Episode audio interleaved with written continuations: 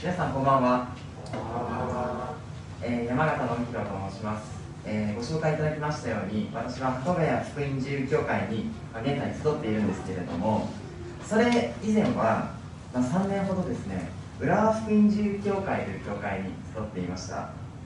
でそこでですね、まだ結婚する前のあの南沢元気さんと、あとは三井さんにですね、お会いして、年下ながら、こんなにできた人がいるのかとあの驚いたっていうのを今でも忘れられません。また当時下村先生ご夫妻は浦和福音自由教会から、えー、学に繰り出されていたということもありまして、まあ、浦和福音自由教会で東京センターチャーチ立ち上げのことそこにかける思いをですね分かっち合っていただくという機会がありました、ま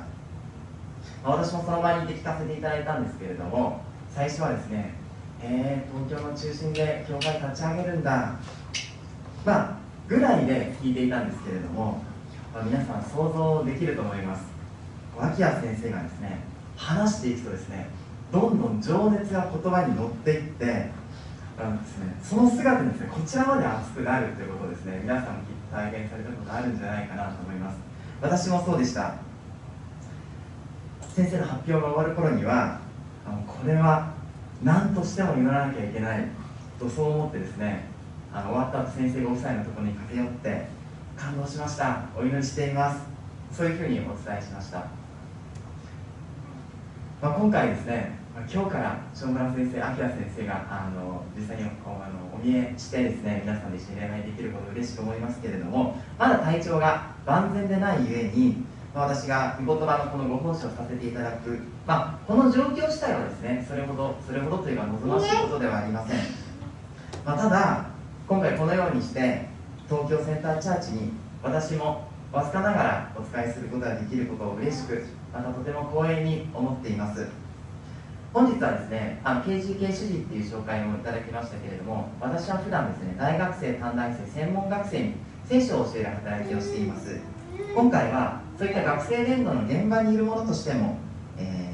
ー、その視点からもですねご一緒に御言葉から教えられたいと思います。一言お祈りします。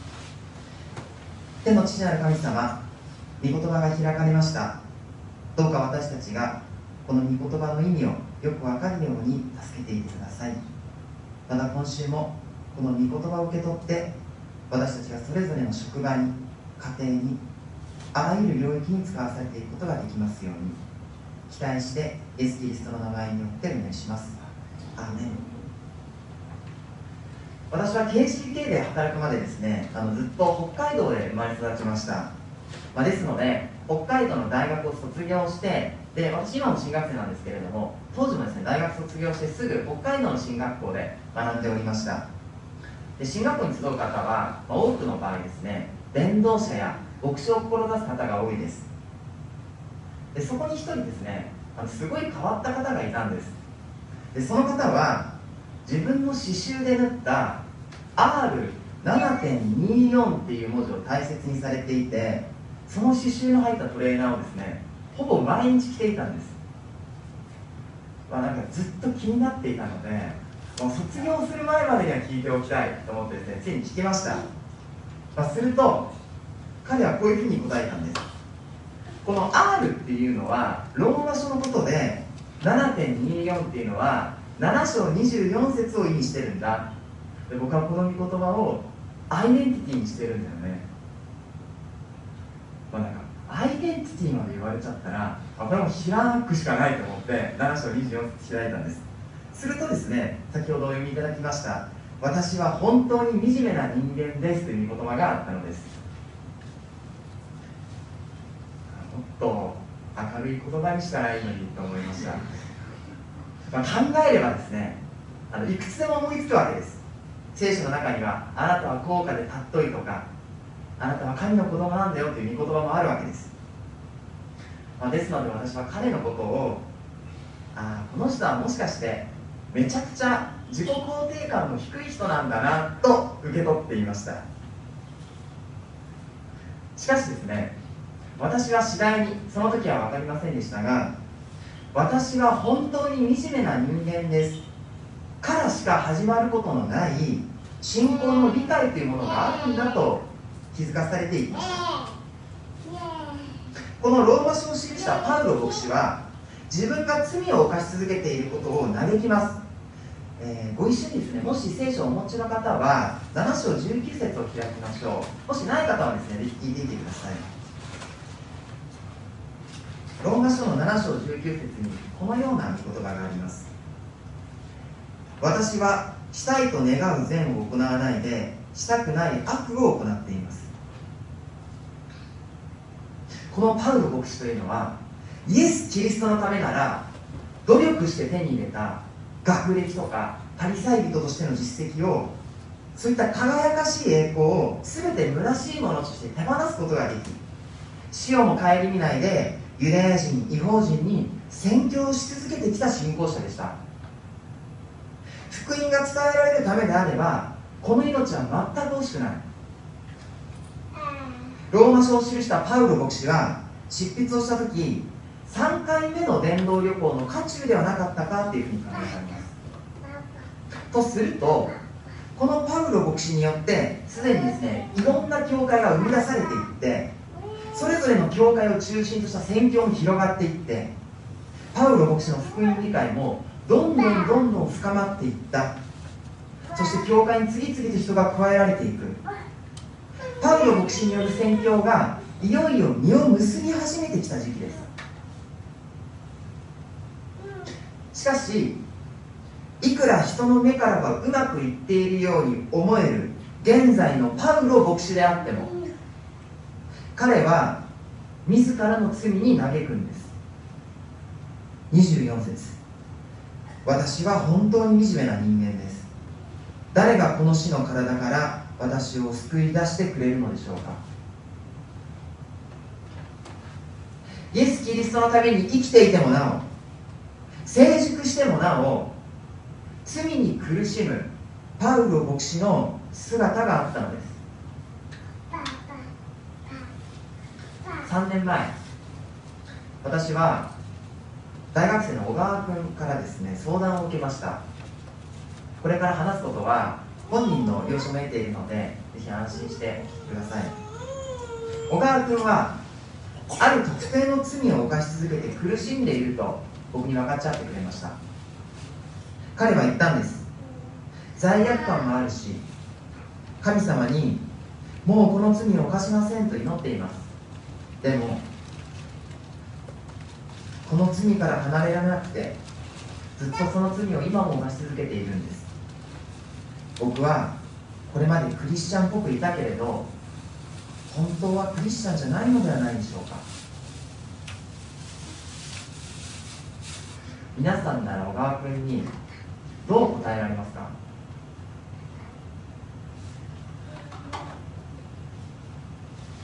この小川君の告白はとても正直です。そして私たちはこの告白を人事としては聞きません。なぜなら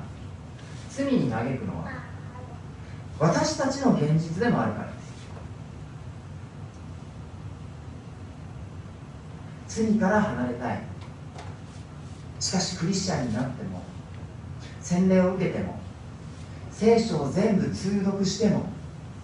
変わらず罪を犯し続ける自分がいます。私は本当にクリスチャンなのだろうか。本当は自分すら偽ってクリスチャンを自称しているだけではないか。KGK に来る学生の多くが直面する葛藤です。KGK 主事である私にとっても一言ではありません。神の言葉を取り次ぎます。良い伝道者となるために進学校で日々教会の皆さんに祈られながら御言葉を学びます。しかしいくら学んでも罪を犯さなくなっていくわけではありません。むしろ語ったように生きられていない自分が果たして御言葉を取り継いでいいのかと不安に思う日々を過ごしているのです。私たちもパウロ牧師のように罪を犯し続けるこの死の体から私を救い出してくれる方を求めて今も悲痛な思いで叫び続けている者たちです。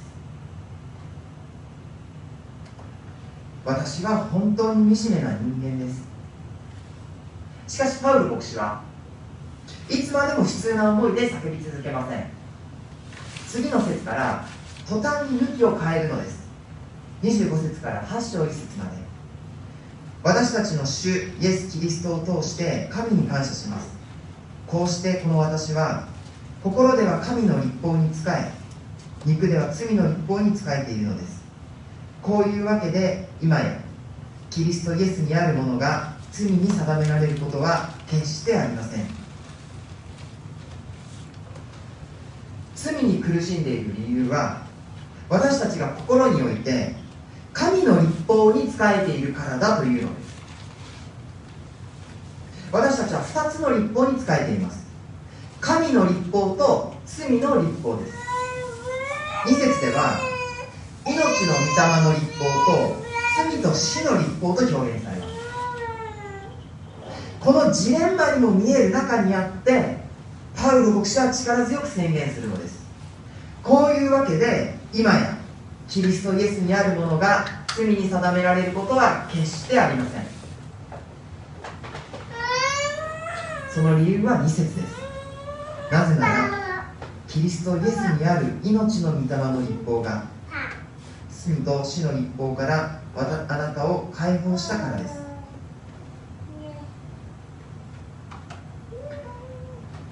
キリストイエスにない者たちはそもそも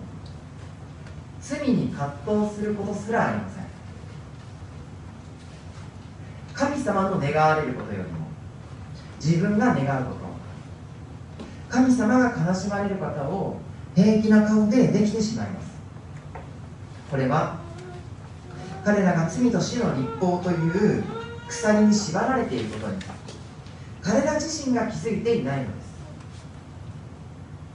す。しかし私たちはクリスチャンは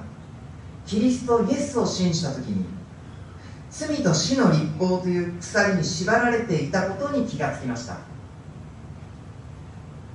そして命の御霊の立法が罪の罪と死の立法という鎖から解き放ってくれたのです。そして今は命の御霊の立法に生きることができるようになりました。命の御霊の立法に生きるということ。それはつまり罪から離れて生きようとする志です。だからこそクリスチャンは罪から離れて生きようとする志を持ったまま罪ある現実に葛藤するんです。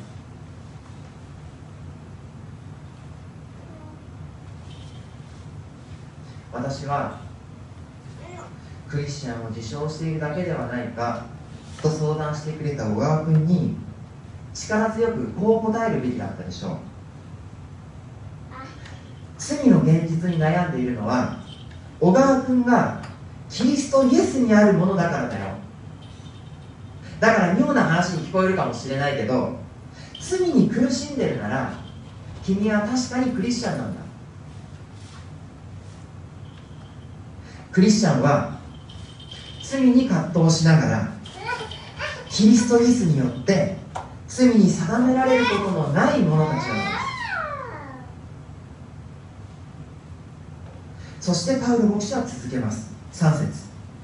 肉によって弱くなったため立法にできなくなったことを神はしてくださいました。神はご自分の御子を罪深い肉と同じような形で罪の清めのために使わし肉において罪を処罰されたのです。神の教えに生きることができない私たちのために神様がしてくださったこと。それはイエス・キリストをこの世界に使わしたことです。神様を信じる者があなたにはもう罪がないと宣言されるためにイエス・キリストが肉を持った弱さを身にまとって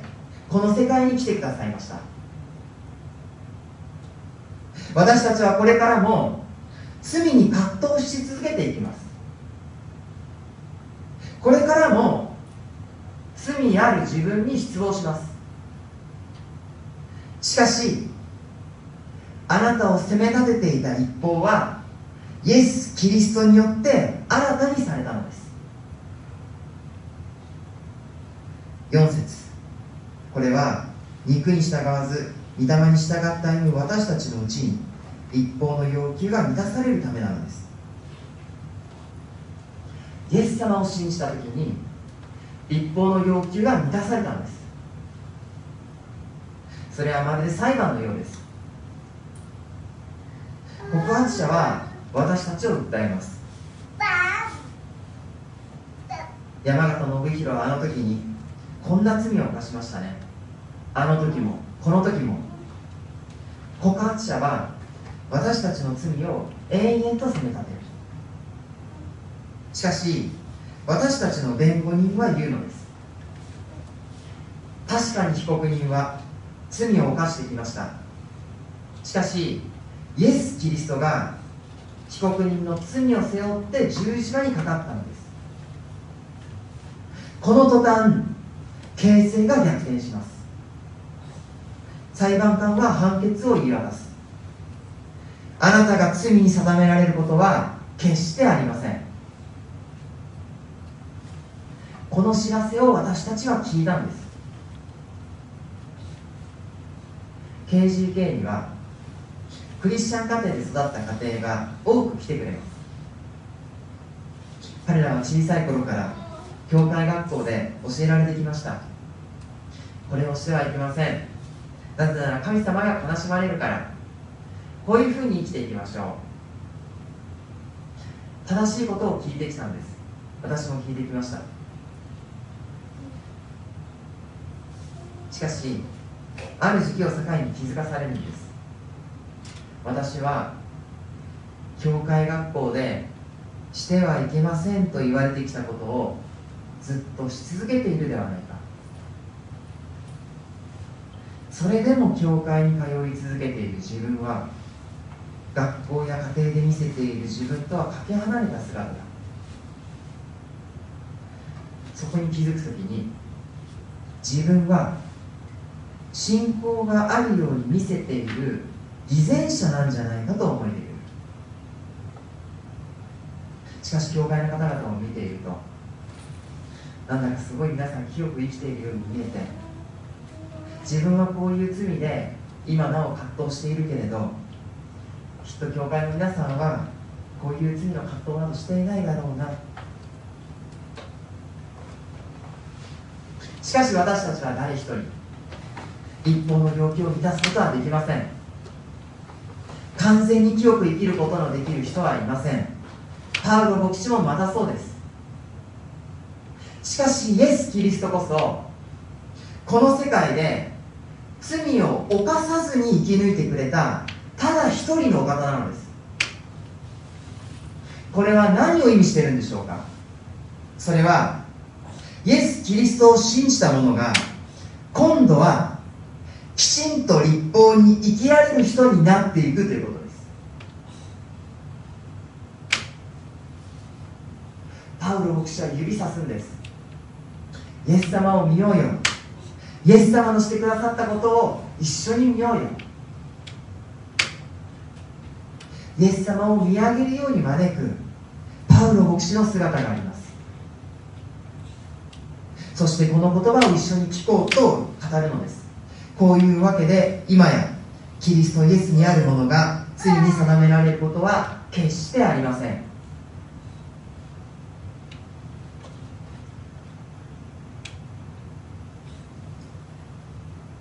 私が仕えている学生伝統団体で与えられる恵みの一つというのは同じ葛藤を抱えている同世代がこんなにいるのかと知れることでしょう。それまではこの世界で自分しか悩んでいないように思えたあの罪の問題が KGK に来て分かるよ。私もその罪に苦しんでいるんだ。飾らない交わりが同世代の交わりの中であってそして弱さをも積極的に分かっち合ってくれる友がいたのです。罪に苦しんだ心がこの交わりの中で少しずつ癒されていく。私の罪の告白を聞いてくれるあの人がこの交わりにはいる。それだけではありません。私は本当に惨めな人間ですと。パウロのように正直に言ってくれる先輩が KGK にはいたのです。こういうわけで今やキリストイエスにあるものが罪に定められることは決してありません。KGK に来る学生たちにはこの御言葉を KGK だけではなく今度は自分たちとの世代の異なる教会の交わりでも聞いていきたいと私たちは願っています。今はなかなか持たれていないかもしれませんが生産式で私たちがパンとブドウの杯を口にするときにこういうわけで今やキリストイエスにあるものが罪に定められることは決してありません。自分自身の今犯し続けているこの罪のためにもイエス様が十字架にかかってくださった。あなたを罪に定めないためにイエス様が私たちの罪の現実に来てくださった。私たちは罪に定められることは決してありませんという宣言を東京センターチャーチで毎週聞き続けていくのです。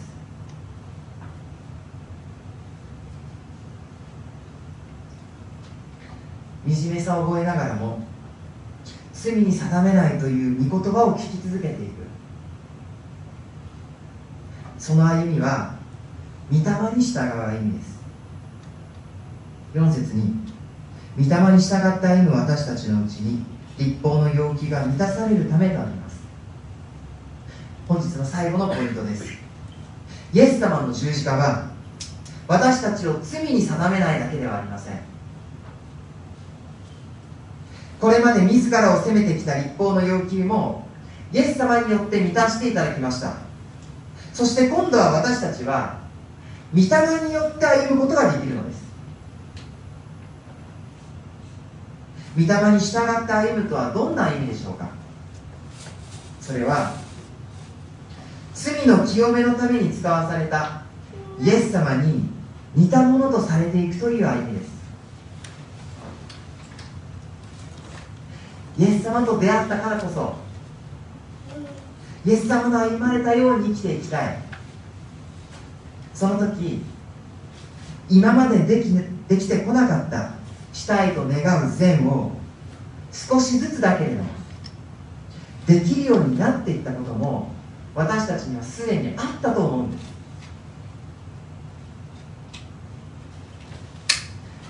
御霊に従ってイエス様が歩まれたように今度は罪の清めのために神が私たちをこの世界に使わされます。学生が何のために学校に行ってるんだろう。何のために勉強してるんだろう。そう思う時。そうだ。イエス様は私の罪のために使わされた。そしてイエス様を使わされた神様は今度は私たちを御霊に従って歩むものへと変えてくださる最初は自分のことを惨めな人間だとしか思えなかったけれど自分のなすべき使命をそこで見つけて自分を卑下しなくてもいい生き方を見出していくのです。私は本当に惨めな人間です。この告白は良き知らせをもたらします。ここに挙げられてませんけれども聖書ある方はですね14節を共に開きたいと思います。14節お読みいたします。神の御霊に導かれる人は皆神の子供です。惨めであると気づいているからこそ御霊に従って歩めるのです。そして御霊に従って歩む人は神の子供だと宣言されます。神様は私たちの弱さのうちに働いてくださって神の子供へと変えてください。父なる神様は私たちの弱さを知っておられて神様の子供としての成長に付き合ってくださるお方なのです。それを知った時に私たちは私は本当に惨めな人間だと積極的に受け止めることができます。しかし今日もう惨めなところに立ち止まらない私たちがいます。御霊に従って歩めるからです。惨めさを覚える試みに私たちは御霊によって小さく勝利を収めていきながら罪に定められることは決してありませんという宣言を神の子供とされている約束を私たちは今週それぞれの職場でそれぞれの領域で共に聞き続けていきましょう。お祈りいたします。